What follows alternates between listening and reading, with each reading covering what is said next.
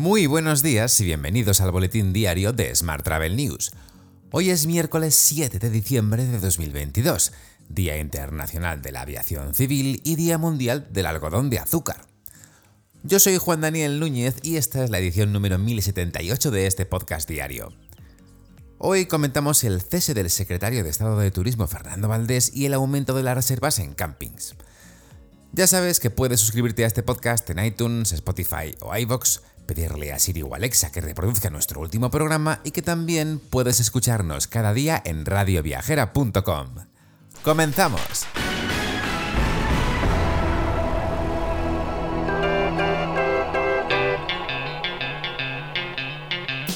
El Consejo de Ministros ha aprobado el cese de Fernando Valdés como secretario de Estado de Turismo a petición del interesado. Valdés ha renunciado al puesto por razones personales. La nueva secretaria de Estado de Turismo será Rosana Morillo, actualmente directora general de Turismo del Gobierno Balear. Su trayectoria profesional se ha desarrollado en empresas de diferentes sectores, desde tecnología a banca de inversiones, aunque destaca por su experiencia en empresas hoteleras como la cadena Marriott, Barceló o Arabella Starwood. Cambiamos de asunto. Varias grandes ciudades chinas han relajado estos días sus normativas con respecto a los test de COVID-19, en una aparente revisión gradual de la política de casos cero. Por ejemplo, Shanghái, que ya vivió este mismo año un confinamiento de dos meses, ya no reclama desde este lunes una PCR negativa para acceder a espacios públicos como parques o transporte público. Más temas. El Consejo de Ministros aprobó este pasado lunes el Real Decreto que regula la concesión de 64 millones de euros en subvenciones. Dichas ayudas están destinadas a la financiación de estrategias de resiliencia turística para territorios extrapeninsulares. El reparto de estas ayudas se distribuye entre Islas Baleares, 30 millones de euros, Canarias, otros 30 millones de euros, Ceuta, 2 millones y Melilla, otros 2 millones. Hoy también te cuento que el sector del camping vive un momento dulce que consolida su tendencia de crecimiento en España. Se afianza así como una de las opciones de alojamiento vacacional más demandadas también durante el otoño.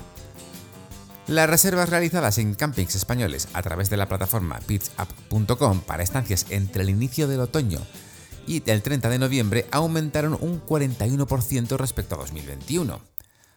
Esta cifra se sitúa en el 57% en comparación con las reservas realizadas en el mismo periodo de 2019, lo que certifica la recuperación y crecimiento de este sector.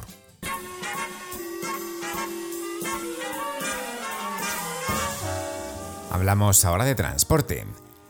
El secretario general nacional de Coalición Canaria, Fernando Clavijo, ha exigido al gobierno de España que controle las tarifas abusivas en los vuelos con la península ha advertido de que el foco por la subida prohibitiva de los precios de los billetes aéreos debe ponerlo en las compañías aéreas, no en los canarios, ni en el 75% de descuento a residentes recogido en el régimen económico y fiscal de Canarias. Por su parte, el conseller de Movilidad y Vivienda del Gobierno Balear, Josep Marí, ha afirmado este pasado lunes que el Ejecutivo mantiene una vigilancia constante sobre los precios de los vuelos con Baleares. Todo ante la alerta de la patronal de agencias de viajes sobre los incrementos aplicados por las aerolíneas para viajar durante este puente y en Navidad. María ha admitido que puede haber una percepción de subida de precios, pero que no hay datos suficientes para saber si es puntual o se estabilizará. Y Renfe ha incrementado la oferta de trenes AVE en la relación Valencia-Madrid a partir del próximo 11 de diciembre. Lo hará con dos nuevos servicios con paradas intermedias en las estaciones de Requena Utiel y Cuenca Fernando Zobel. La nueva oferta representa un aumento de más de 700 plazas semanales.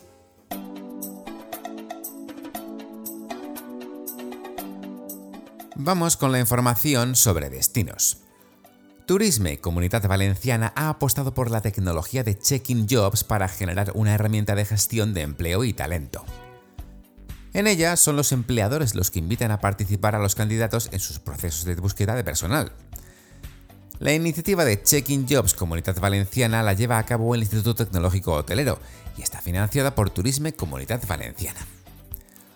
Por su parte, Madrid quiere liderar la atención al visitante con una carta de servicios digitales pionera en España. La concejala delegada de turismo, Almudena Maillo, ha presentado la nueva versión de Pichi, Pichi es un humanoide único en España que atiende a los turistas en tres idiomas.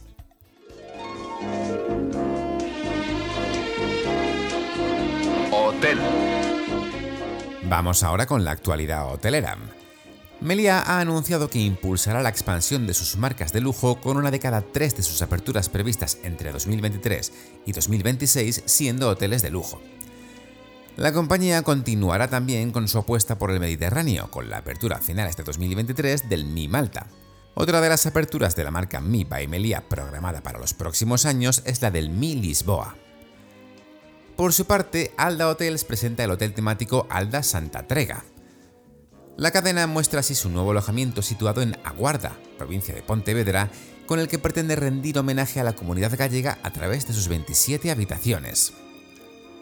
En la actualidad de proveedores hoteleros te cuento que Price Seeker versión 4, la última versión del Rate Shopper de la firma Paratitech, ya está disponible para su contratación directamente online desde 49 euros al mes. También es posible solicitar una demo gratuita de 14 días. Cabe recordar que Price Seeker ha experimentado, según aseguran sus desarrolladores, una renovación integral para convertirse en una plataforma integral de inteligencia de precios y adecuarse así a las nuevas necesidades de la figura del Revenue Manager actual. Te dejo con esta noticia. Muchas gracias por seguir este podcast y por dejarnos tus valoraciones y comentarios en Spotify, iVoox o Apple Podcast. Recuerda que puedes suscribirte a nuestra newsletter diaria entrando en smarttravel.news en la sección eh, Suscríbete. También puedes recibir un mensaje con este podcast y los titulares del día directamente en tu WhatsApp. Para ello, solo tienes que añadir el número 646-572-336 a tu lista de contactos. Ya sabes, con el más 34 delante si nos escribes desde fuera de España. Y después enviarnos un WhatsApp con la palabra alta. Y eso es todo por hoy. Mañana es nuevamente festivo en toda España, así que volvemos el viernes con más noticias. Hasta entonces, feliz miércoles.